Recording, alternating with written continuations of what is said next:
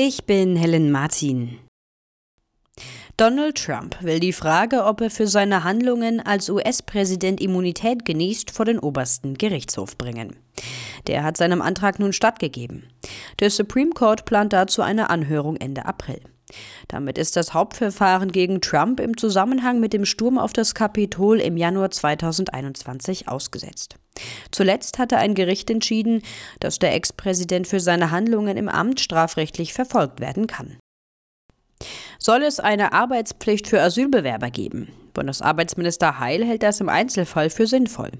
Der Bild-Zeitung sagte der SPD-Politiker, eine nachhaltige Arbeitsmarktintegration werde so allerdings nicht gelingen. Sein Ziel sei es, Geflüchtete dauerhaft in sozialversicherungspflichtige Arbeit zu bringen.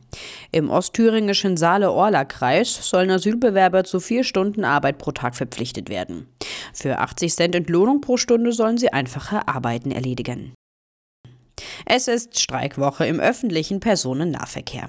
In einigen Bundesländern hat der Ausstand schon begonnen. Heute werden weitere Streiks in Teilen von Sachsen, Rheinland-Pfalz, NRW, Hamburg, Brandenburg, Berlin und Baden-Württemberg erwartet. Nur in Bayern soll alles nach Plan fahren. Reisende sollten sich daher gut informieren, wo noch was fährt und wo nicht. Die Gewerkschaft Verdi hatte die rund 90.000 Beschäftigten seit Montag zum Streik aufgerufen, um im aktuellen Tarifkonflikt den Druck auf den Arbeitgeber zu erhöhen. Neben kürzeren Arbeitszeiten bei gleichem Gehalt fordert die Gewerkschaft auch längere Ruhezeiten, mehr Urlaubstage oder mehr Urlaubsgeld. Benedikt Meise, Nachrichtenredaktion. Im Bayerischen Landtag wird heute der Verfassungsorden verliehen.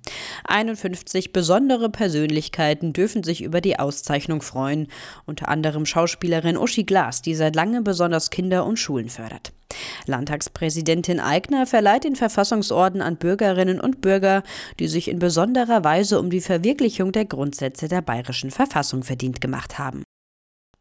Die deutschen Fußballfrauen haben sich für die Olympischen Spiele in Paris im Sommer qualifiziert. Das Team von Horst Rubesch besiegte die Niederlande in der Nations League mit 2 zu 0. Die Treffer erzielten Clara Bühl und Lea Schüller. 2021 in Tokio hatte die deutsche Auswahl die Teilnahme noch verpasst. Nun dürfen die Spielerinnen auf das zweite deutsche Olympiagold nach Rio de Janeiro 2016 hoffen.